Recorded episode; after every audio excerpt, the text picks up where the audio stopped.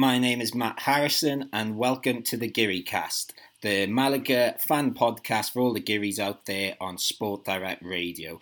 Today, as usual, I am joined by Chris Marquez. Chris, how are you doing? Hi, I'm doing fine. How are you, mate? I'm very good. As always, I have my trusty Victoria with me, so I'm very happy. And we have a debutant today in the form of Sport Direct Radio journalist. Uh, well, he can tell us what he does in a second. Pablo Gil Mora. How are you, Pablo? Hi, uh, I'm very happy to be here. And first of all, uh, I say sorry for my English. So. oh no, I don't need to apologize. It's certainly better than my Spanish. Did I, did I say your name okay? Okay. did I say your name right? Yeah, I said yeah. Uh, yes, yeah, okay, yes. Good, good. Uh, Pablo. I think it's uh, difficult. Uh, also in Spanish, so in English. I'll try my best, but yeah, I'm sure you'll be absolutely fine, Pablo. So first of all, then, Pablo, we should maybe well, well, tell tell me who are you? Tell the people who are listening who are you and what do you do? Uh, well, I'm I'm journalist. Uh, I I was born in a in a town in Malaga called Estepona, uh, which is a, is famous by uh, because of uh, I don't know how to say. I think it's uh, it's slide toboggan, creo que I think it is it, it says uh, yes, slide. Yes, it is. yes. And in Malaga, every, every everybody uh, tell me, ah, Estepona, slide, uh, slide home, and I don't know, uh, but I, have but been I to Estepona. It's beautiful. I like yes, Estepona. Yes. It's a, a slide that. Uh, um, Do you mean lighthouse? Unite uh, two different streets and but uh, only only was open one day because uh, one one woman I think uh, he he uh, dropped into the slide and well it was a disaster and and he they closed uh, it uh, very very quickly. Okay. Did you never see that, Pablo or um, Matt? I, have not seen it. No, I've been, I've been to Estepona, but the only reason I went to Estepona was because I heard there was a very good craft beer pub there, which I did find. Yeah, they they, they, they, built a slide last year, I think. Oh yes, and, uh, I get it. It was a very dangerous slide. Yes, I remember now. It was like they closed it down. Yes, I remember. Yes, in a day, and it costed how how many did it cost? How much money? I think uh, it cost uh, uh, forty thousand euros. Wow. Was a it was a disaster in in in all the ways. I can. Yeah, so just to be clear, if for those that haven't seen this, this was a big. It was like a worldwide news story, wasn't it? Where literally there's a hill in uh-huh. Estepona where they built a slide between two streets so people could travel quicker, but it was too fast, basically, wasn't it? And people were like yes, getting yes, injured. I, I, have to, I, I, have to say that uh, my dream was to jump down the slide uh, at night. So, but is it still there? They closed it in one day, so. and have they just permanently closed it now? Uh, yes. Oh, right now it's closed, so oh, that's, that's a, a, a, very bad news. So, but uh, uh, I have been working uh, at Sport Radio for two years since this station radio was born in 2018. So, well, I'm very happy for being in, in that. I, I have to say that before uh, begin the begin the, the program, I I was thinking to, to say uh, I'm very fan of your podcast, uh. Oh, uh, I have heard uh, the two programs that that you've done, uh, and then I remember that, that there are three programs. So oh, I, I was in, in, in trouble before beginning the, the program. So no, you're okay. well, well, I'm glad I'm glad you've enjoyed it so far. So just really quickly then, Pablo. Um, why Malaga? Is it just because it's your local team, or is there any yes, reason? Uh, it's my local team, and and I was uh, very tired uh, when I was a, a child that all my friend uh, was uh, of Barcelona, Madrid, and and always the same. Uh, it's true that Malaga uh, win with a little frequency. So okay. being of Barcelona, and Madrid, it's it's too easy. well, I, actually, Pablo, you're wrong there because I, I've been to watch your local team. I've been to watch Estepona play at home. So if if you should really be an Estepona fan, I think you, you're as bad as supporting Barcelona or Real Madrid there. But yes, yes. But but I can't say much. I, I if anything, I live in Marbella. I should be supporting Marbella, I suppose. But there you go. Um, yeah. So um, away from Estepona and slides on today's podcast, we're going to be talking about uh, Malaga's two draws this week, which um, against Extremadura and Lugo. Had to think then, and we'll try and look forward to what's to come and talk a bit about the Girona game. Uh, Chris, have you have you been watching much football this weekend before we talk about Malaga, or is again is Malaga just enough for you?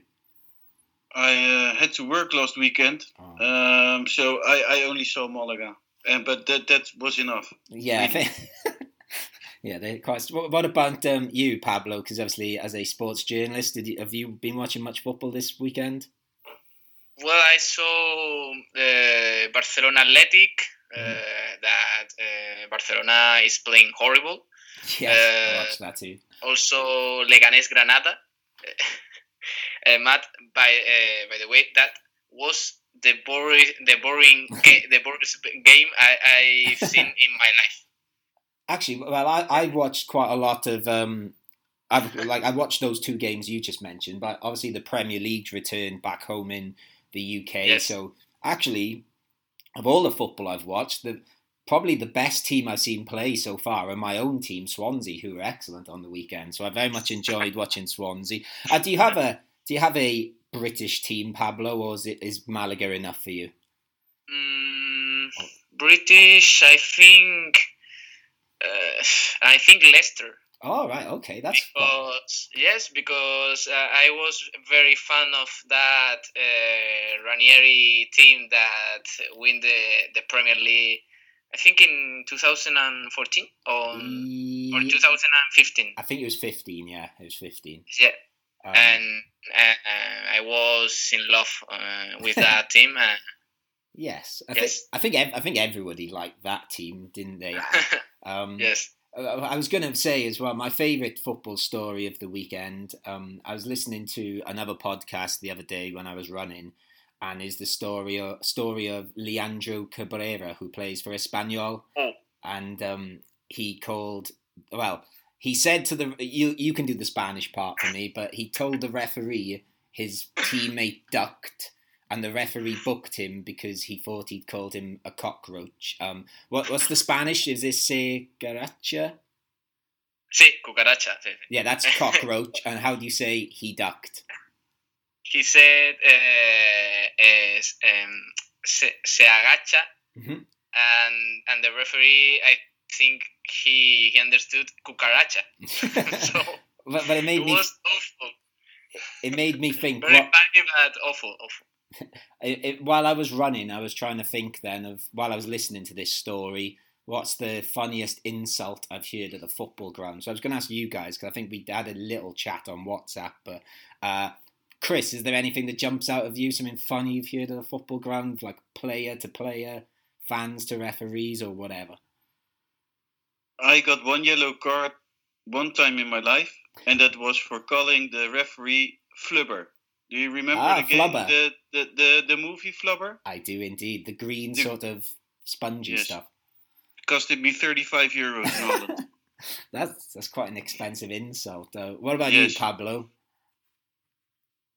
Well, uh, I, in in one season, I played for the for the federated team in Estepona, and while I was playing, I I heard uh, for by one person.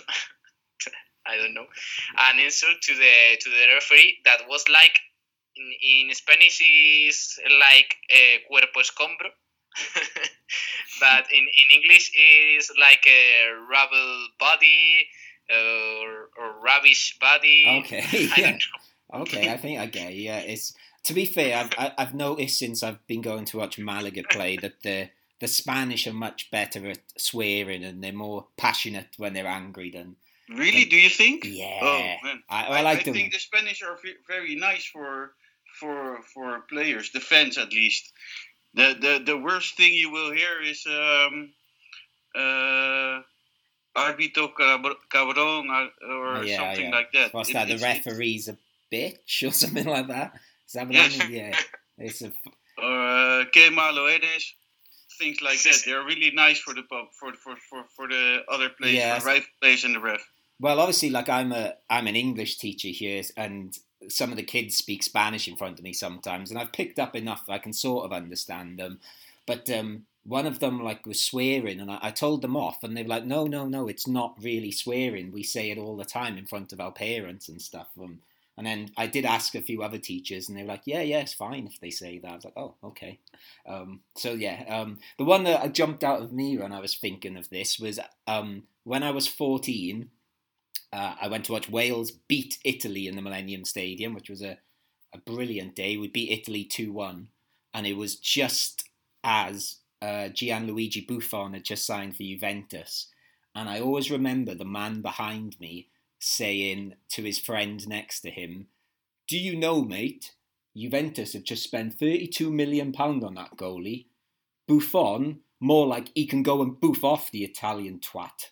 Uh, I always remember. I don't know. that, that, was always my favourite one. It was I quite like the boof off, and and once yeah, that's, that's, a good one. Yeah, it was just really ra- random. And the other one was uh, again at the Millennium Stadium. I just realised Man City played Total Network Solutions. I don't know if you know who they are, but they they're called the New Saints now. But they're the best, well, the most successful team in Welsh football in the Welsh League and Man City played them in Europe, but they played at the Millennium Stadium for some reason. And Shaun Wright-Phillips was a youngster for Man City at the time, and he ran past me warming up, and I was with my brother and his older friends. You know, they're all older than me, so I shouted, "Shaun!" And he turned around, and I didn't know what to do, so I thought I'll try and look cool here. So I give him the sort of wanker sign, and he looked really and he looked really sad, and I felt really bad, and I still feel bad. So if Shaun Wright-Phillips does listen to this podcast, I'd like to apologise. Um, but anyway, um, uh, Chris, earlier, well, I think yesterday we spoke and we were saying, yay, we might not have to talk about Al-Thani this week, but I think there's been a little bit of news about him in the last 24 hours. Am I yes. right? Should, we should we do that really quickly? Because I, I thought we got away without talking about him this week, but go on. Yes, let, let me keep it very quick. if you don't have money, you spend money of someone else. So he paid for his lawyers, for his court days, everything he paid with money of the club. Hundred and something thousand euros. I've got it written down. One hundred and twenty-four thousand um, euros he spent on his own attorneys and lawyers. Yeah. So again, more we, money. We, to... we have players who who um, who earn the half of it in one season. Yeah. Uh, it'd be quite interesting actually to ask you, Pablo, since you're a actual sports journalist, how much of your time is spent writing and talking about Al-Thani?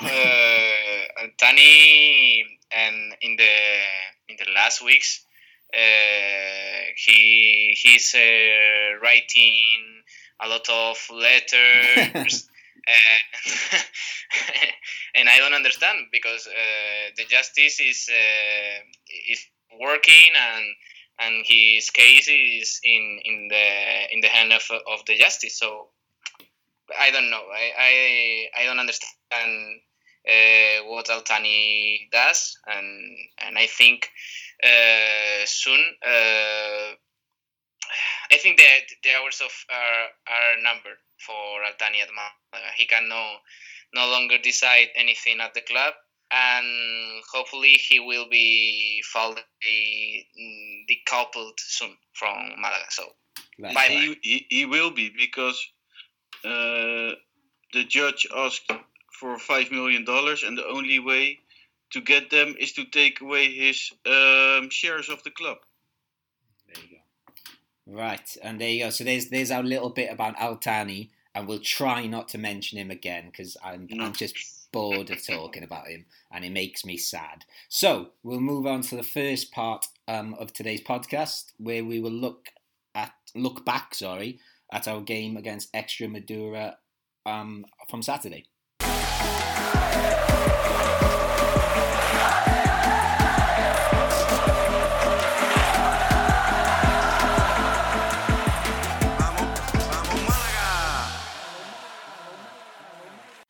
Okay, so we're going to start by talking about last Saturday's game at La Rosaleda against Extremadura.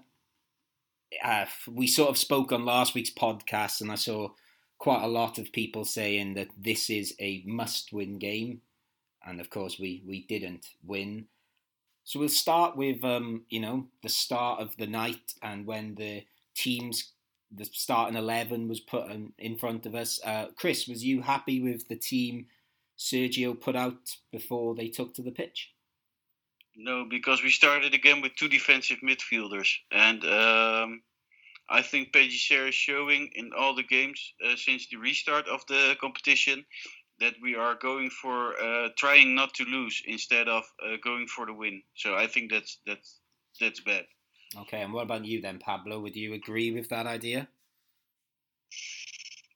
I I like the the the Malaga's initial team against uh, Extremadura. I think well uh, Hicham has to play on the left wing uh, and Tete Morente on the on the right. There, they are two very fast players, and I think that is what Malaga Malaga needs most right now. So and well, uh, Luis Munoz, I think uh, he was uh, great in the in in that part of, of the uh, yeah of the team and. Uh, the uh, the substitution of Luis Munoz it was very very bad for for Malaga. So I think in that moment the the game changed and and Malaga eh, lost the, the their papers and and Extremadura uh, win a part of the of the of the match in that in that moment. Yeah, I I'd agree with that because I thought um, I thought Luis Munoz was probably the best player on the pitch um, when he was playing, and I think we spoke on one of the podcasts. It might have been the last podcast actually about this when him and Bare play together it doesn't seem to work very well.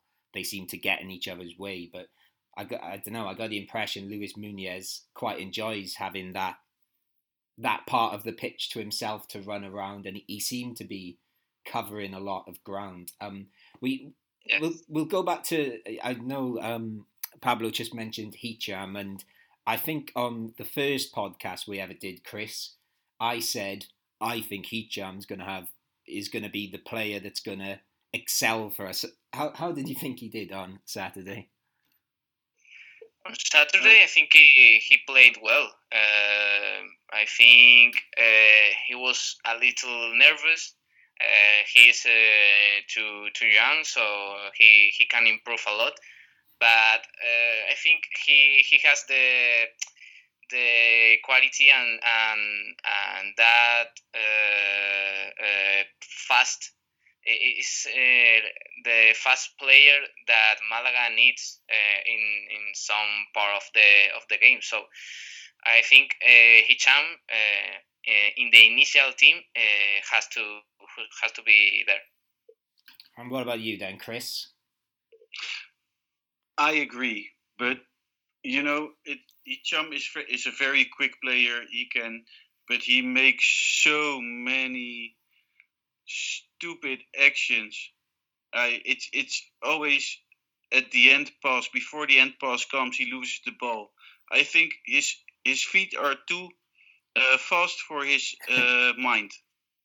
Well, the thing the thing that I thought let him down, and I agree with what both of you said there, but there was I think it was in the first 20 minutes where he run towards the box and he got in the box and every time he took like these wild shots which didn't really do anything. So I, when I think he probably uh, should have passed. The other thing I've just I've just remembered this now. The other thing that annoyed me about Saturday night um, is I don't know what, where you watched it on, but on the on the YouTube stream, the commentator was very adamant for the whole thing.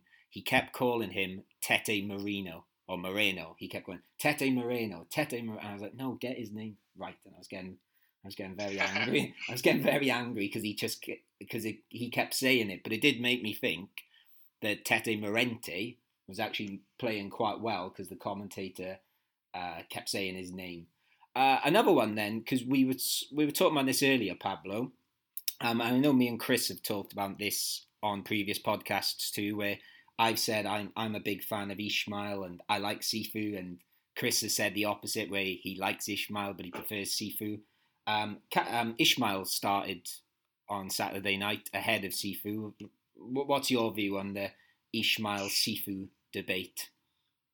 That's a very good debate, and in in Frecuencia Malaguista we we had uh, have uh, that in, in, in a lot of occasions. So, well, I think it's Ismaël uh, is very young and he he does a very good uh, defensive uh, job, but um, he, he does uh, not uh, give uh, too much in attack. And I think eh, Malaga eh, needs eh, some some depth in, in, in the in the right in the right wing and Cifu Cifu uh, give uh, that for for the the P13 team. So I, think Ismail uh, has to play in in other occasion, but not in in an initial team that uh, want to win a, a, game. So okay, but it, I think it's a it's an open debate. yeah, yeah, I I'd still agree with the idea that Cifu offers more going forward. I think I think everyone would agree with that. But I don't know. I, I just think we seem to be a bit more balanced when Ishmael plays. But, but there you go. We like you said, we could debate this. There's no right or wrong answer to that debate. I think they both offer quite a lot. Um, so go into that first half performance, Chris. You know, if we were to sum up that first 45 minutes, how did you think Malaga played overall in that first 45 minutes? I think we were the better team. Um, that's for sure. We we created some uh, some good chances. I think Malaga had to score two or three uh, at the end of the first half. But um, I don't. I agree with Pablo, but I also don't agree because I I agree in what he says, but I don't agree in that uh, Cifu has to play because um, we don't have any uh, because our attack is so weak. I think Malaga should change his combina- his formation to a four four two or a four three three, and because I think attacking is the best defense. I agree. Um, what about you then, Pablo? What what about Malaga that first half? Would you agree with Chris that it was a very it was well I wouldn't say very good a good performance in that first half? Yes, I think uh, that's the best team. Uh, uh, what uh, Peter can uh, uh, can put and and for example, I, think uh, Juanpi uh, was the Juanpi that we'll want to, to see on the on the pitch. He was uh, fast, uh, uh successful on the on the pass, and with uh, his head high to provide the, the, the quality that Malaga needs to create danger on the on the rival goal. So, but I think that some players. Um, they are in the, uh, uh, well uh, in the I say in the in, in the physical term because, for example, Adrian, well, he was very tired and he don't he wasn't successful in the pass and but in general the, the team was was very very good in the in the fair, in the first part in okay. the second it was another story Yeah. Can well, I ask you something, Pablo? Yes. In the, uh, what I think is when I see I, I see quite a lot of uh, Segunda División matches. I, I see Malaga is the only tired team. Hmm. Yes, that's a good question. But, but, uh, I think uh, uh, Malaga has a, a very short uh, team, and that's the. the I, I, agree, but but but yes, I, I because that's a discussion that was there today.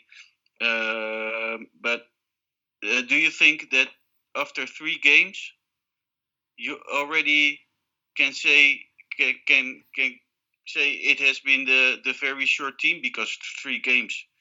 I mean, we have 18 players, something like that, in three matches. It's still too early to say. Well, we have a short a short team, short list of players. Yes, I think uh, also in the in the mental aspect, the team uh, is not well. Uh, I think uh, they don't they don't uh, they aren't uh, concentrated in the Mm, another eh, in some parts of the game. And and well eh, and the issue of professional cards eh, for pay 13 is, is okay. You cannot make good change in the second part, and, and after a, a, a, paron of three months uh, without football, that's that's okay, and and the the changes. I think Peter is not uh, is not how to say um, I, I think it's not hitting, and and the Malaga is is noting that. Yes. and also, I was go- I was going to say that Pablo's definitely listened to this podcast before because he knows that with me here, it's it's always good to say nice things about Juanpi because of my weird my weird love for Juanpi, who I agree I thought was uh, well. We'll come on to the best players and stuff later. Um, we'll we'll finish this little bit on a positive, the first half anyway. The goal, um, I thought the goal was excellent. It was like a nice bit of play, and you know, it was quite a simple finish for Sadiku, but I thought the build up to it was really good. And I was trying to think actually, like, have we scored many good goals this season? What do you think about the goal, Chris? Did you did you enjoy it? I'm sure you did, but yeah, I I enjoyed it pretty much. It was a good goal, to be honest. I, I I'm not sure if it's my favorite goal, but I I'm a sucker for goals. I remember goal by Tete Morente. Ah, yes. I think. Yes. I think that's my favorite goal. Against, I don't. I don't remember against who it yeah, was. I do. It was against Racing, against Racing Santander, because it was the game where it was the first game after Al-Thani had been sort of kicked out, and the La Rosaleda was rocking that night, and he scored that goal, and everyone was very very excited. Yeah. Yes, I'd agree. That's probably my favourite goal of this season. But there's yeah, there's not been many beautiful. Uh, can you think of a better goal this season, Pablo, than that Tete Morente one against Racing? it was a, a great goal, but despite the goal, I think uh, physically uh, Sadiku was not well in the match. Uh, he's late to the pressure, and that's does not hit the well pass. For example, with Juanpi, I I see I see him.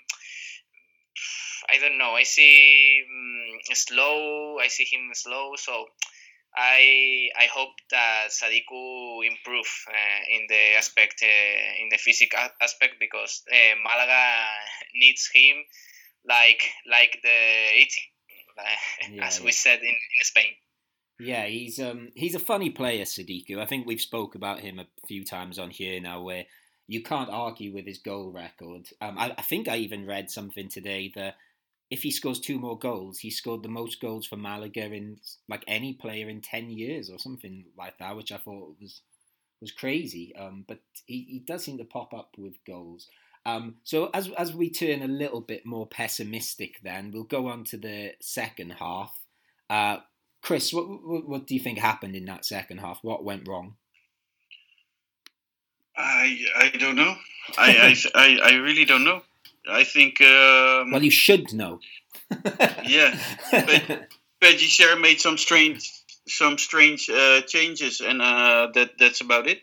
I think that's where it went wrong. I mm. think it's it's the fault of Peggy Pellicer. Yeah, because there was some like the the one substitute I think that I thought was odd. Like I was really happy to see Luis Hernandez come back, but take bringing him on for Juanpi was a bit of an odd one, and that sort of showed that I think that was after Extremadura had scored as well, and it showed that we were happy with a point. Um, what, what about you, Pablo? Do you do you have any you know answer to the question of what went wrong in the second half? Well, uh, Luis Muñoz's uh, injury, I think it was the the the key. Uh, Malaga lost uh, the the dominance in in midfield and and Boulahroud is not valid for this team. I have to say uh, because uh, with Adrian. Uh, they, they lost the, the midfield. Extremadura won uh, won space uh, in the on the pitch, and and I think also that Pellicer was not correct with the changes. for example, in, in in the final part of the game, I think it was not the time to put uh, Luis Hernandez in, in, either. So I think uh, very much mistakes and uh, and a bad team that uh, can get the, the victory that was the objective. Um, here's a here's another question. I, I wrote this down um, just before we started recording, actually, because it was a question I was asking during the Lugo game as well. So this this sort of uh, goes across both games, and I, you know both of you can are open to answering this. What does Renato Santos do? Because I know he's come off the bench in the two games, and I just really don't understand what he does. And he's a player that you know has got a bit, you know, he's he's a professional player, and we don't have many of those. Um, Chris, what what what does Renato Santos Santos do, or, or am I being overly harsh here? I I just really don't get him. Um, I don't know what he's doing, but but but I have to say, yesterday he was one of the best. Okay. So, in, in my opinion, um, but yes, I, I can understand. He didn't do much this season so far. Yeah, and actually, if I think I, I I needed to double check this actually. So don't hold me to this. I think he's got the most assists for Malaga this season. I read somewhere, but I might have. I think Renato is a is a very limited player. yeah. Occasionally he puts a, a good center for Sadiku, but uh, in my opinion, he he doesn't have uh, speed and and he's not uh, fast like Hicham or or Tete Morente. Uh, he's a player also with no sense of goal. of of course, it it helps a lot in defense uh, to Juankar or or Ismael or Cifu, uh, and that's that's why I think uh, Pellicer likes it because uh, he he helps in in defense. Okay, I just thought I would put that out there because he's a I, I don't know he's one of those players I just I, I, I just I don't like for some reason he's not won me over at all. Uh, I think then we're, we're, towards the end, so should we go with our Chumbo or Biznaga? Is there or is there any other? Well, we should say because we didn't talk about it. It was one-one Extremadura score from a, a, quite a simple free kick in the end. Really, um, it just crossed in from the edge of the box. Uh, who was at fault for the goal? Do you think? I think it was Adrian. Was it that was marking him? I can't remember. Mm. No, Adrian.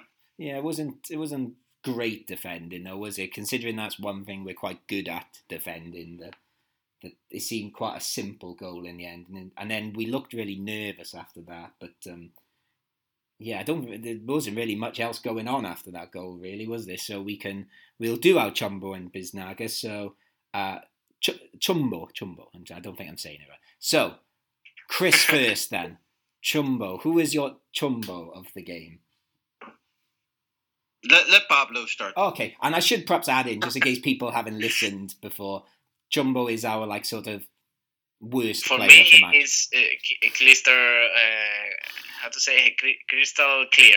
No? Oh, yeah, yeah, uh, perfect.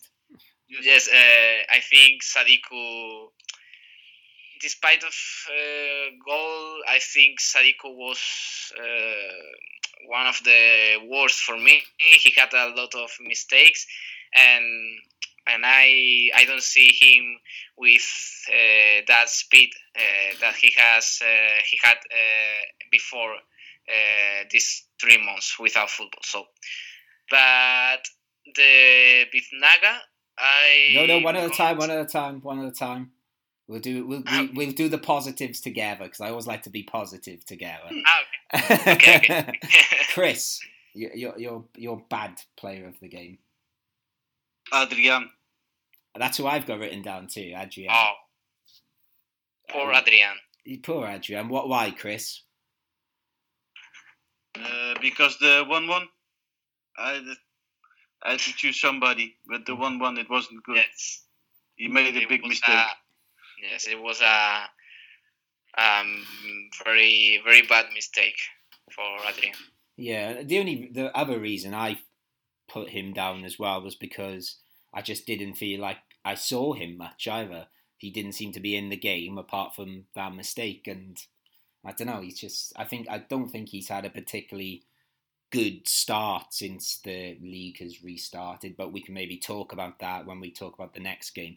Go on then, um, Pablo. Give us your Biznaga. Who who's the who's the savior of Malaga in this game? Uh, uh, the best one for me was uh, Juanpi. Uh, I think he was very correct, but uh, in the second part we know Juanpi and he he disappeared. No, but no, be the, positive. but in the first one, I think it, it was uh, he was perfect. I wrote down Juanpi dazzling. I, I, was like, I, I, I, might, I do def, I don't know what's wrong with me. There's some sort of love I've got for him, which I still haven't quite got to the bottom of. But um, he, he's mine as well, Juanpi, as unsurprisingly. Uh, Chris, what about you? Well, you know my opinion about Juanpi. I do. um, but Juanpi again, I don't know why. Yes, it's Juanpi again. A hat trick for Juanpi in the in the Biznaga state. Uh, here's another question I was going to ask. I was maybe going to bring this up in the next game, but while we're talking about Juanpi, it seems a good time to ask it.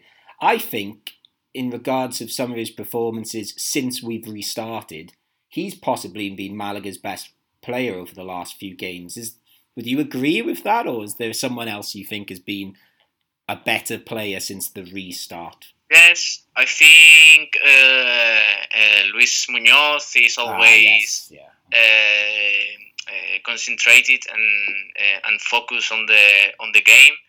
And Tete Morente, I think he's doing a, a great work, also in defense, and, and I think he he deserves that that Biznaga, that general Biznaga. Okay.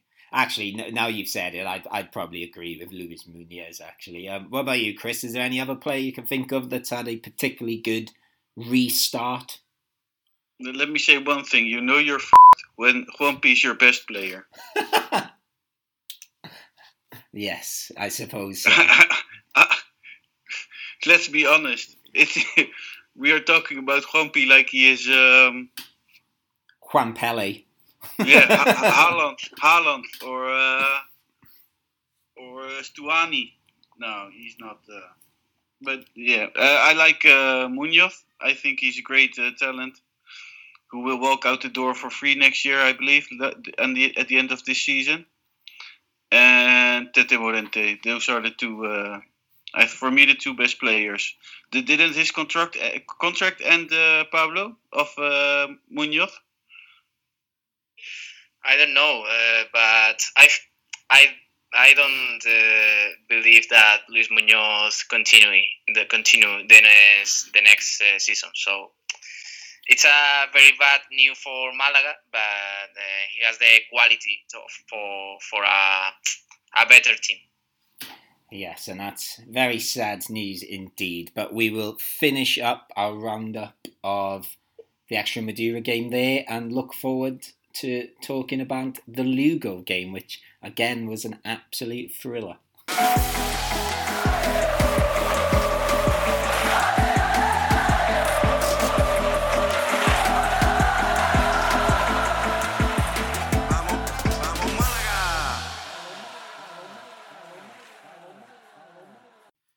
So again this week we were treated to two games of Malaga.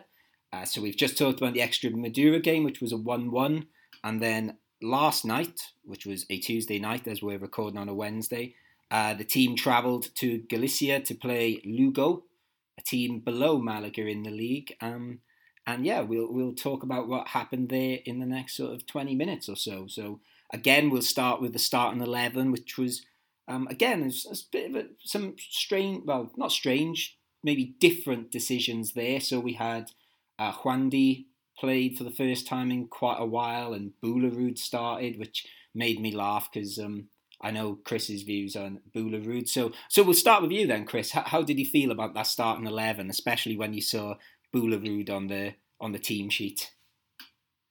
Uh, I think Pellicer is crazy because if you we normally play, play a 4 uh, 2 3 a, a 4 2 3 1 am i saying it right yeah yeah that's correct yeah yes but, and, and yesterday we started with a with a 5 2 2 1 yeah. So we had seven defenders, seven.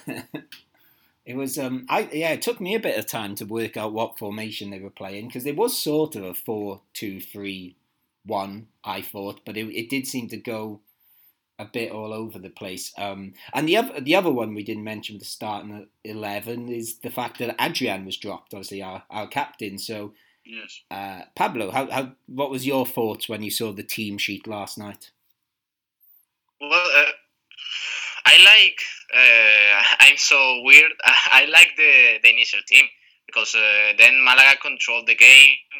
Uh, with uh, three uh, central central player and two very offensive wingers.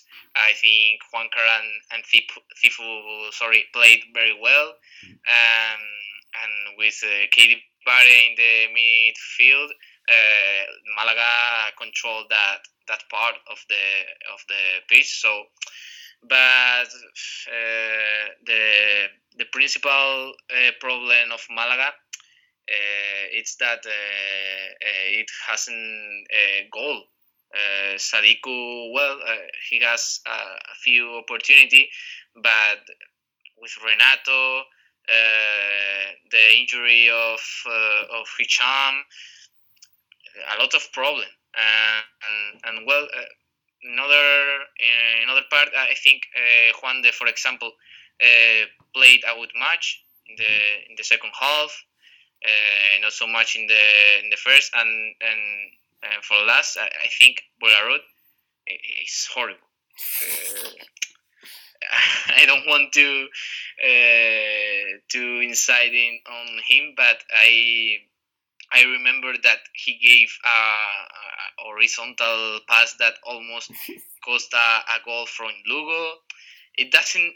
He doesn't do anything right. so I don't know uh, why Pellicer uh, put him on the on the initial team. I, I don't know. Yeah, it's funny that pass you're talking about when he played it across the midfield yes. and Lugo broke. Yes. Um, it, we, obviously, I was watching it in the pub last night, and we we all just started laughing. And then Lugo were going up the pitch, and we're like, "Oh no, maybe we should stop laughing." Because it looked, it was really dangerous. I think they almost scored from it, didn't they? It was, if it, if am I the only one who think it's a perfect pass? It, it is it is a brilliant pass. Yeah, just the wrong. Brilliant. Well, it isn't to a Malaga player, but if it was, it was a brilliant pass. But it was funny. For, no, for But you're right because all none of the Malaga players reacted because they thought, all right, he must be passing to one of our team because that looks a good pass. And then you could see yes. them all go, oh, wait a sec, that's a Lugo player. And and then it's. I of... thought, I thought, wow, he's the Moroccan, uh, Moroccan uh, uh, Iniesta. um, well, while you're talking about the Moroccan Iniesta, Um, when I first moved here, I called Keidi Bare the the first game I ever saw him anyway. I, I disagree with this now. I called him the Albanian Pirlo. Um, how do you think he played yesterday, the um, Chris? Uh, he works hard. He's running all over the field, but I, I he's not bringing too much in uh, attacking. You see, I, I think I, I, thought he was. I thought he was really good last night, even going forwards. I agree with you that he did all the running, but again, I sort of felt like we said with Munoz that he seemed to play better without Munoz by his side, and he. I, I, I think first half especially, I remember yes. him passing the ball out to the wings quite a lot. I thought he was um, really good. What about you then, Pablo? What, what did you make of? I agree. Yes, I think Bare is uh, better without Luis Munoz uh, because uh, they they both uh, do a, a similar uh, work on the on the pitch for Malaga. So uh, I think Bare is a fantastic player. He he works he worked yesterday like no one else, and he almost I, I think uh, he was uh, one uh, one he he almost scored uh, mm-hmm. in the in the second part, no? and yeah. and and he's the player who, who holds the center of the the that midfield midfield of uh, of Malaga, and so I think it's essential for for P thirteen. Yeah, and I also think that maybe um, because obviously his last game was the game when he got himself sent off against Tenerife. I, I think he might have wanted to prove a point, and because he did seem, well, like Chris said, he did seem to be running around everywhere and covering a lot of lot of ground. Um, just go in. I think I I put it in the WhatsApp group yesterday when the game was on, and I said, "Do you think Pellicer's told them to attack?" Because that first twenty minutes or so, I thought Malaga were just maybe not the quality was lacking, but they certainly seemed like they wanted to attack, which is, you know, obviously quite unusual for this Malaga team. What, what, what did you make of it, Chris? Did do you agree with that? They were uh, more attacking than usual? Mm, yes, I agree with you. Yes. You yes, I, yeah, I, I agree. okay. I had to think about it for yeah, yeah. I was going to say I wasn't sure if you did agree with me then. Um, uh, and yeah, I just thought they were quite good fun at the start, and I thought, oh, this this, this looks good already. What what about you, Pablo? Did did you notice a difference in the sort of I don't know the, the Malaga's intentions? Did they look more attacking to you too, or was it just me?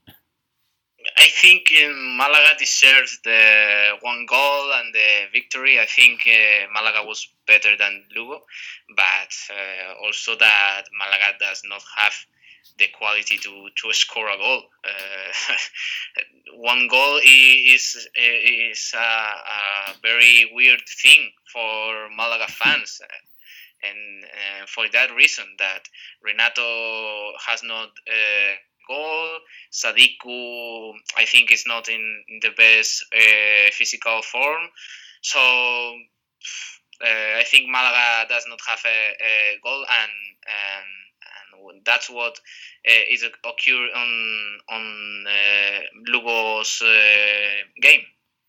Yeah, um, and the the other thing I noted was that um, you've both already said in the last part that you're both and myself too are both big fans of um, Tete Morente.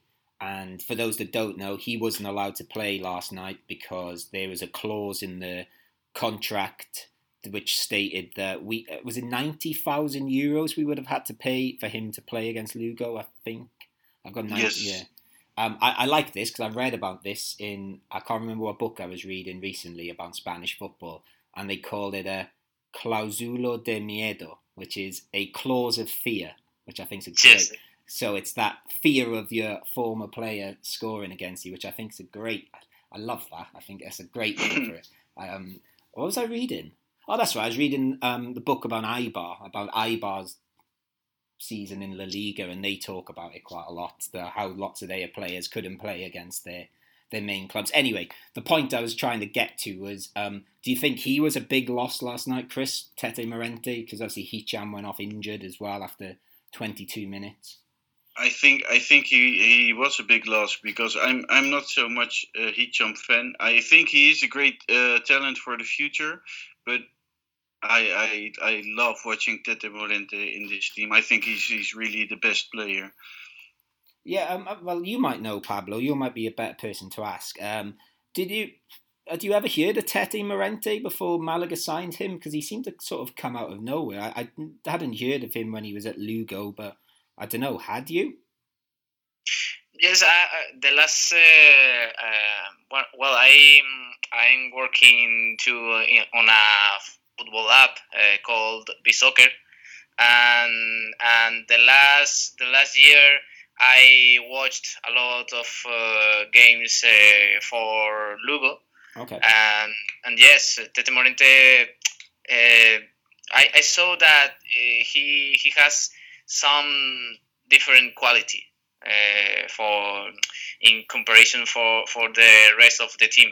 Uh, he is fast. Uh, he uh, has the, the the head high for for a good pass uh, on the on the he is he, of the rest of the team, and I think uh, well I don't I, I did not understand the, the issue of Tete Morente in Lugo. Uh, I don't understand how Malaga agreed to, to that uh, cláusula del miedo. I think it's not. Uh, mm. I, don't. I don't know how Malaga agreed to that, and I think that after Keidi Bare or Luis Muñoz, uh, right now he's the the the most uh, necessary player for for Malaga Club de Football. Yeah, he's um he seems just like a remarkably likable guy as well. I don't know if you saw today actually that um on I, I might have been today or certainly this week on the La Liga website where they do something called the Diana Challenge. Have you seen that? Where the what? Is is it? Is, yes. yeah, Diana Challenge. Have I said it right?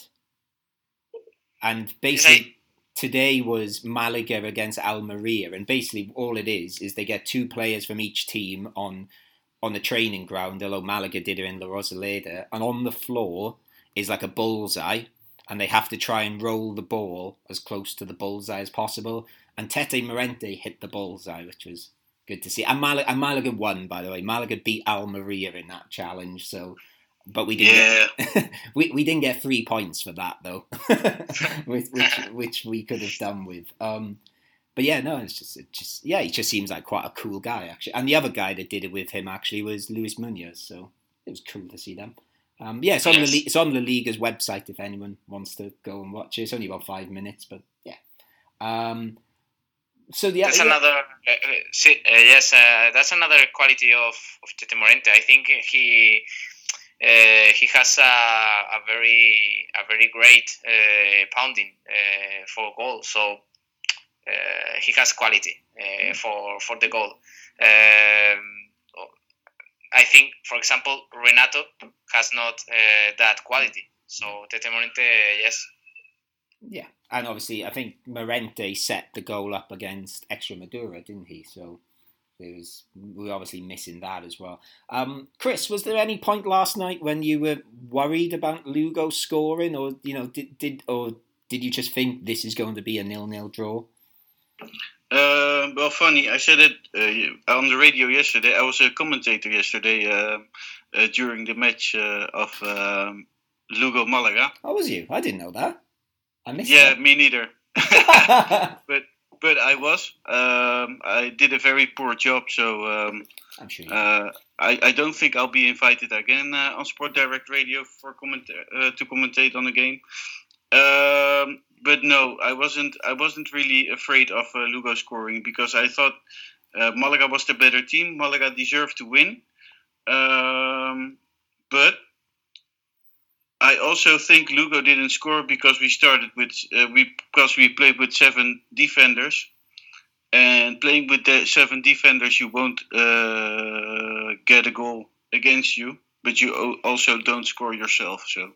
Yeah, I, I, was quite surprised this morning, just before, like you know, preparing all this. I sort of looked at the stats of last night's game, and I it said Lugo had eight shots, and I was like, I can't remember them having eight shots, and, and Malaga had nine. I was I was quite surprised at at that. Um, but our listeners agree uh, uh, on that too. That that there's just no there's a lack of of attacking going on in Malaga.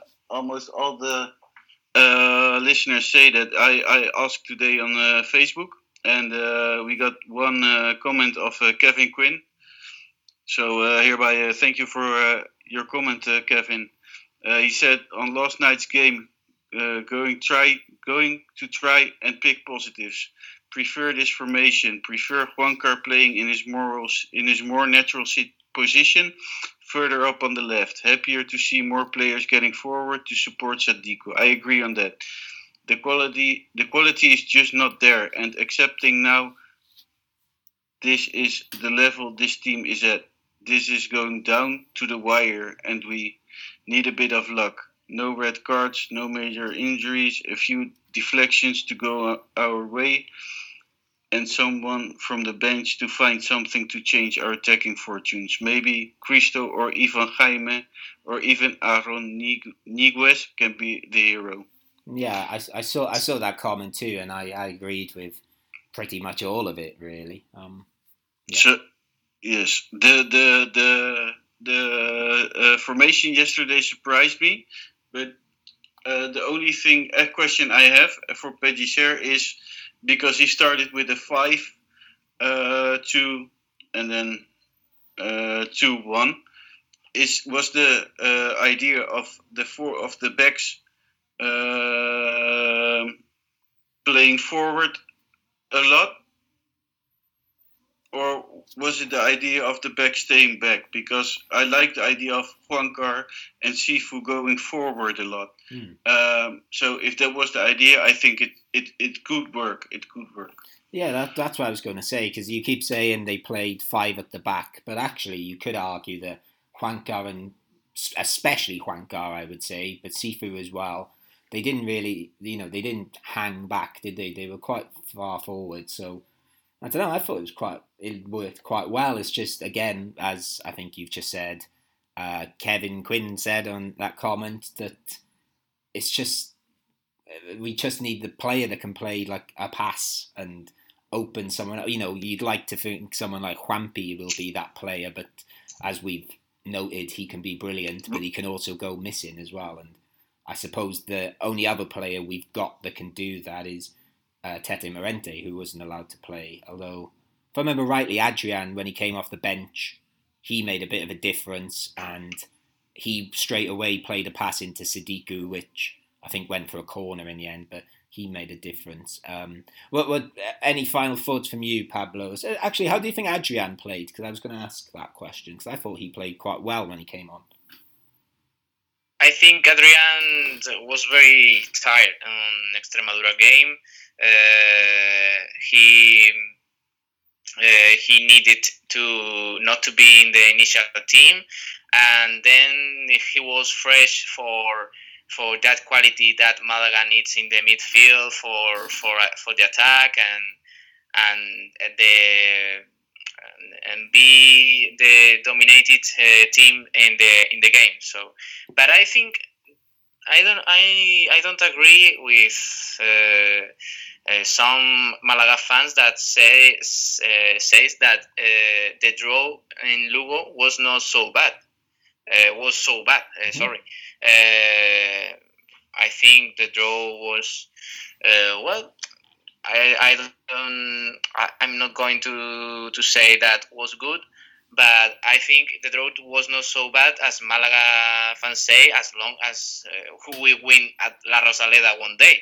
Mm-hmm. Uh, but even so, I think Malaga deserved more, uh, and and Malaga had some clear change, chances uh, to win in the head of Sadiku, for example, in uh, and in Juankar, uh, but the goal disappeared and and the draw.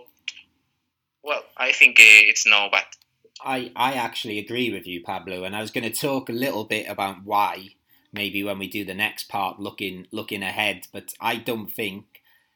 I think I was one of these people as well that before these two games saw them as must win.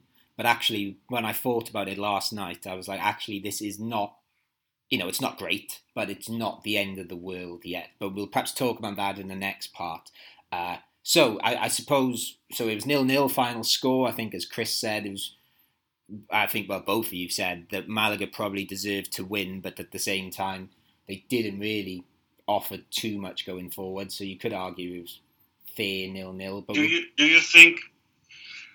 Uh, yeah. Do you think uh, uh, did make some mistakes again with the substitutes? Hmm. I'm trying to think. Who did he bring on? He, uh, Buenacasa didn't really do much when he came on, did he? But but I think that was necessary because I think Sadiku's probably played more football than anyone since the restart, and he did look knackered. because I, w- I wanted to see uh, Buenacasa together with Sadiku. Yeah, that, that's a mistake. I, I, I think he made a, but, a big mistake. But I think he would have done that if Sadiku was like he just looked knackered at the end. Sadiku, he just, I think he's because he's played a lot of minutes in these four games, so I think that was more of a trying to rest Sadiku thing more than anything. But yeah, I'd agree. I'd like to see two up front and see what happens as well. Um, right, should we go on to our chum? Oh, go on, then, Pablo. Sorry. Honestly, uh, honestly, and in my opinion, Buenacasa has no no level for this team, and he has a lot of injuries, and maybe uh, he he has not the the continue continue to to to improve uh, his his game on, on the pitch. But I think Sadiku on on fifty percent uh, physical aspect, uh, I think is he's better than than Buenacasa. Yeah, I'd, well, agree, I'd agree with that as well. To be honest with you, from yeah. Um, well, I don't like again, like you said, Pablo. I, I don't really know what Buenacasa does because I've not really seen him play enough. But equally, when he has come on, he seems to run around for about ten minutes, but doesn't seem to get anywhere near the ball. So I still, yeah, I, I, I don't know what to make of him. We need another striker desperately. Um, but now we will do our Chumbo at Biznaga then. Um, so I will go with we'll go with you first this time then, Chris. Uh, who is your Chumbo for this um, game? Boulahroud. Okay, I think that was quite. I expected that, and I've got a feeling it might be the same for Pablo. Yes, uh, I think it's clear to Boulahroud. Uh, I repeat, he's a horrible player, and he doesn't deserve to play in Malaga. I, I honestly, I prefer uh, to put in the initial team uh, uh, Ramon. Yeah, and give him the, the opportunity to to demonstrate things and and, and to convince uh, Peter. Oh, I'm going to ask Chris this question because he mentioned both in the first episode we did. If you had a choice, Chris, you're, you're playing in midfield for Malaga and you've got a choice who plays next to you between Boulahroud and Benkhemassa. Who would you pick? to shoot myself in the head. No. um, I would choose. I don't know. Benkhemassa. I I would choose the worst one. You know why? Oh, to look good. To look good. Yes. well, I actually. That's I actually, what I would do. I would choose. I, I dream I dream of a midfield formed by Rolon, Boulahroud, and Benkhemassa. Please, Peter, hit me. Peter, a midfield, Rolon, Boulahroud, Benkhemassa. I think that's a nightmare more than a dream. Um, okay, um, moving away from Bou, I, I would have picked Boulahroud as well. He's he would be mine too. Um, I can't think of anyone that was anywhere near as bad as him. And then so Biznaga, Chris, who are you going with for that? Um, yesterday during the during the game, I uh, after the game I said uh, Renato. Okay. But I'm going to change it for Juanpi, in in the hope that Juanpi listens, and maybe he will score next game for uh, against Girona. So Juanpi, if you hear me, you are I give you my Biznaga. Well, well, Juanpi, if there's, you know, I've given Juanpi loads of love. If he's listening, he, he should be chuffed that there's a Welshman living in Spain that's in love with him for some reason. So eh, we've given him enough praise. Let's let's not go crazy. Well, I, am the one that's giving him all the praise, so I, I'm the one that needs to calm down, really. Um, okay, so Juanpi again. I think he's winning since we've started this podcast. I think he's had more Biznaga than anyone. Um, and Pablo, who would you go with? My Biznaga uh, for Juankar. Yes. I think it was the the best of, of the team. It was very fast and uh, perfect in, in defense and very active in, in attack. And I, I appreciate that he, he ran until he, he couldn't anymore. So yes, and he would have been mine as well, Juankar. I didn't really get the like you guys both said that you thought Renato played very well. I, I I don't know. I didn't think he played bad. I didn't really notice him though, but maybe I was. I don't know. I don't know. But yeah. I, I think he did a pretty good game. Yeah, yeah. I, I, it's, it's, clearly me. I, I didn't think he had a bad game. I just didn't really notice him again. But I don't know. I just don't like him. So maybe it was just that. Maybe it's because we are used to him for to play bad. Yes. So, yeah. so now we are surprised that he did a good game. Well, he did a, a, less bad game. Yeah. We are used to to Renato Santos so disappear on the pitch that little thing he, he does that surprise us. So. so next week when Boulahroud plays and he passes the ball 10 yards accurately, we're going to be like, he's brilliant. What a player. yeah. I, I, I, would like to give another uh, Biznaga, okay. a special Biznaga. This is a bouquet of Biznaga. Yes, this is this is the bouquet because this this player did his best game for Malaga ever. Not only his best game, he was he he amazed me against Lugo. Go on. It's he who should not be named. well, it's funny. I was going to bring him up in the next bit, but yes, um, for those that don't know, he who should. Well, I, I, can't say who it is, can I? We'll say he's a Venezuelan defender who's not appeared for the last two games. But yeah, he seems to have disappeared. He didn't play in either game, did he? I didn't even see him on the bench. Excellent. That's what we like to. So actually, Pellicer, Pellicer can have so, Biznaga for doing yes. that. I think, uh, uh, sorry, Matt. I think Chris uh, found the, the key for for that program of Gearicast. I think the name has to be uh, Boulahroud, the Moroccan Iniesta. yeah, we'll have a think about that. Yeah, we could do. Yeah, I quite like that. But I, am wor- I'm worried people will take it serious and then go, "I'm not listening to that rubbish." If they think that. uh, I, it's it's no problem to fight people on Twitter. I'm right. Okay, we will leave the Lugo section then, and we shall look forward to what lies ahead for Malaga with a game at Girona next Sunday.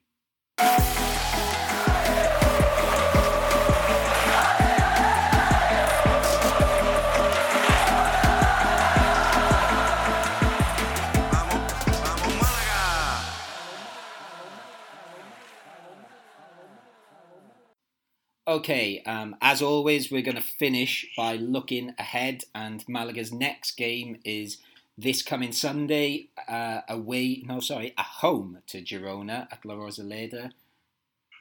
And we're going to sort of talk about do they have any chance? So, I suppose the first question is, guys, um, like, how do you feel about this game? Having we've had these four games already now, three draws, one loss do you feel confident going into this game, Pablo, or you worried? Or yes, I think. Uh, well, I'm very positive in in in that game. I think Malaga can beat Girona. Uh, well, in second division, anything uh, anything can happen. Uh, I hope that Malaga will uh, recover some important players such as uh, Luis Muñoz, Luis Hernandez, Tete Morente, Hicham.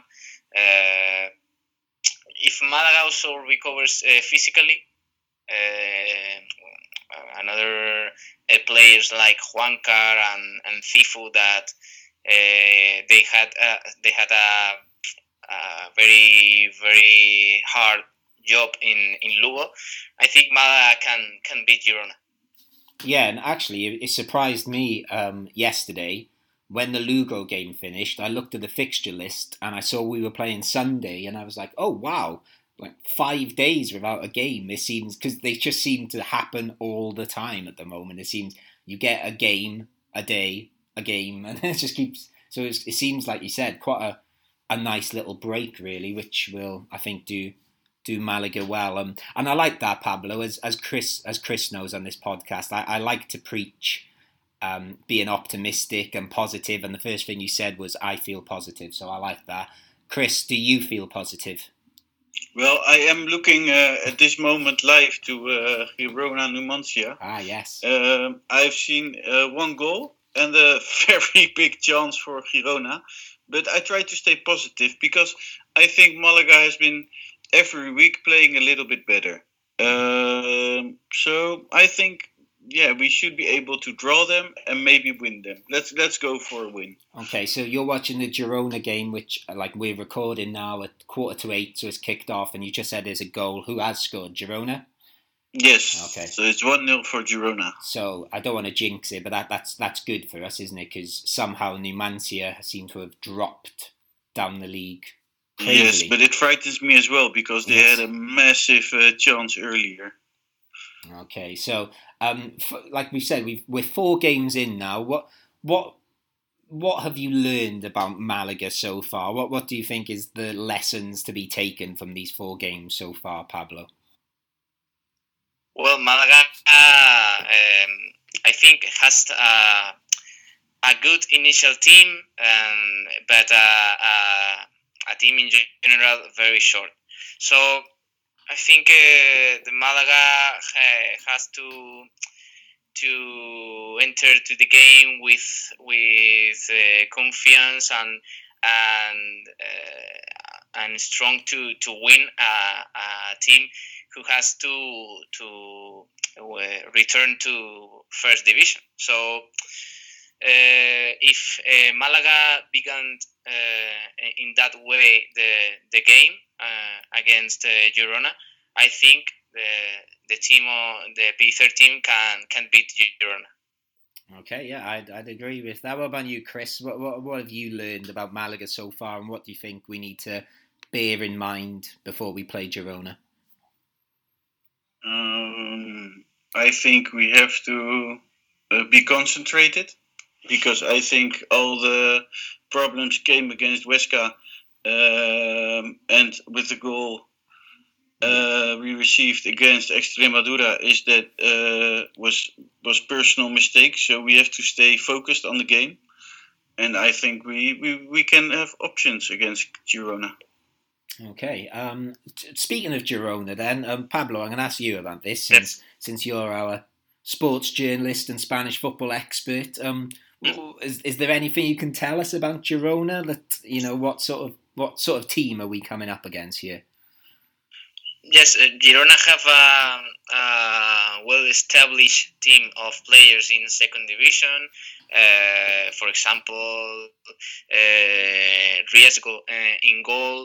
Uh, he has experience in, in team like Eibar or Osasuna, uh, and all acquaintances of Malaga as Ignasi Miquel, a great central defender. Uh, also, Granell is a veteran in the midfield.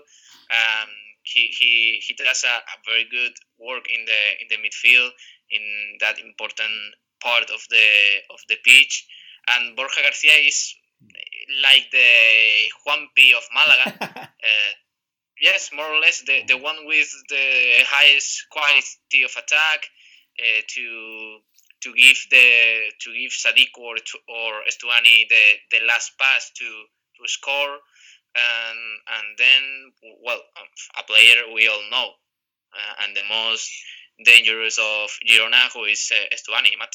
Yes, yeah, he's a. I've seen him play actually live before. I, I saw him play for Middlesbrough when he. I think they played against Swansea. and He played. He he wasn't very good, but I know he has been very good since he's been back in Spain. Um, on my little bit of research about Girona, going back to what you just said about Borja Garcia, he is apparently the most fouled player in Segunda. So that backs up what you just said about him being a bit like a Juanpi. Um, there's no player being fouled more than him. So obviously, honest, um, obviously quite dangerous. Uh, Chris, in regards to Malaga, is there any players you'd like to see more of, or any players you'd like to see? Well, yeah, any players you'd like to see more of? Uh, I'll stick to my first question. I I I hope uh, Aaron Niguez will uh, make his uh, yeah. entrance uh, for next game because I'm I, I I hope that he's our savior. I I hope he's our Jesus Christ. yeah, he's he's quite um he's got this sort of mysterious character now, hasn't he? Because he's like obviously signed in January and we've still not seen him, and obviously that's because of Corona and stuff. But um, yeah, there's, there's, this sort of exoticness to him. I think it'd be a great story. Um, going back to something we said earlier, um, I think Pablo said he didn't feel the Lugo game uh, drawing against Lugo was a bad thing. And something going back to something I said on the podcast last week, where I went through all the Spanish second division league tables over the last ten years, and the average seemed to be you need about forty-seven points to to stay up, pretty much, and that's only two wins in eight games. If you know if if that average works out, and we've still got to play Albacete and Deportivo, who are below us. Well, very I, actually Deportivo still they're on the same points of us now, haven't they? Because um, what's his name scored last night? The Malaga player, I can't remember his name. Vallejo. Um, he scored the winner for Deportivo last night, didn't he? Which yes. was, which I just again made me laugh in a way that I thought typical Malaga that you know they sell a, a, young player to Real Madrid who they loan to Deportivo who scores a goal which doesn't help Malaga really. So going back to that point, um, Pablo, how, how, how do you feel about relegation? Because I think you said you read quite a lot and you see tweet, tweets and things on Facebook that everyone's being quite negative. Are you still optimistic Malaga will stay up? Yes, I think uh, Malaga uh, will uh, stay in in second division the next uh, season. But uh, before, for example, I, I said that the draw on on Lugo uh, it wasn't very bad, but now. Now I think Malaga have to has to beat uh, Girona on on on Sunday in La Rosaleda. Since uh, against Extremadura has not been beaten in La Rosaleda, that was uh, the the main objective that that day. So Malaga have to beat Girona because with draws it's very difficult to to stay in in this uh, category of, of, football. Okay, and what what would your because I've said on this podcast before I hate doing this, but what would be your what's your prediction for Sunday? What do you think the score is going to be? I think uh, I think we will win the uh, suffering a lot with a one zero. Okay, uh, and then I'll ask you the same two questions, then, Chris. So we'll go with um, what do you think the score is going to be Saturday, um, Sunday first? Mm, two one. Yeah, um, I, am going to say two one as well. Um, but a very, like Pablo said, it'll probably be a lot of suffering involved, I imagine. yes. Um, and, and how do you feel in general, Chris, about the sort of the relegation stuff? Because I get the impression, and I don't know if you'll agree with me on this, but I, I know you do quite a lot on our Facebook page, and obviously quite a lot of the people that listen to this come from that Facebook page, and I get the impression it's all quite negative and everyone's a bit downbeat. Do you do you share that or? Yeah, but I, I, I, I to be honest, yeah, I share that because um, we're saying Depor this, Depor that. Depor is like um, still to come, but Depor last week they drawed three three. Depor is yeah. unlucky that they win, but they played against good teams, like like like really was... uh, good teams with a lot of points in uh, in this competition. So Depor is going to be a very difficult game for Malaga. Hmm. Uh, Malaga is now in position 15 still, but uh, with the same points as um, uh, Deportivo La Coruña. Um, let, let's tell you, if Real Oviedo wins, we have 41 points. Real Oviedo has 39 points. Albacete has 30. Wait, wait, wait, wait. Hmm. Uh, Real Oviedo has 41 points. 40 yeah, points. Uh, and and Albacete has 39. Um, so they will get above us. I think the worrying thing as well with um, we we've just talked about Depor, and you're right because that three is the three three was against Rayo Vallecano, wasn't it? And and even then they were winning three two if I remember rightly, and Rayo had a penalty at the end. I think that's right. Um, so that was a crazy game and a crazy result. But also Oviedo, they've just won the Asturian derby, which is you know, if anything's going to give them a feel good factor, it's beating their local rivals, uh, Sporting Gijon. And so it'll be interesting to see. I, I, think it's not in our hands anymore. But it is, isn't it? but you're, you're right. I get what you mean. It, it, I think I agree with what Pablo says. The, the Girona game, I still don't think it's must win, but it would be bloody helpful if they could win. Um, it's, I think um, going back to the guy, uh, Kevin, who you mentioned earlier, and he said it's going to go down to the wire. I think it's always felt like it is going to go down to the wire, and it's going to go down to the very last game. I've just got to uh, like following Malaga this year. They love drama. They love doing things in a in a crazy way. So I can just see if it is going to go to that um, last game. So, uh, are, are there any final thoughts or anything you want to add in before we wrap all this up? Pablo, yes. you, oh, I think oh, go on. Then. Pablo about first. that, about the, the Deportivo and, and the rivals of below. I, I think sooner or later the teams below will start to win and to get points. So in La Rosaleda, Malaga must win. Uh, uh, be Girona against or be uh, well uh, Cadiz, whatever. I think Malaga must win in La Rosaleda, and and with with that points, uh, I think uh, Malaga will stay in, in the second division. Good stuff. Okay, um, Chris. Just before we go, is there anything you wanted to add?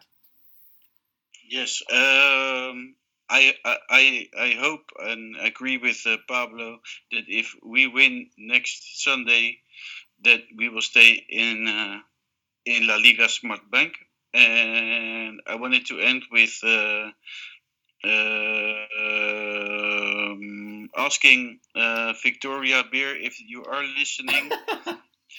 um,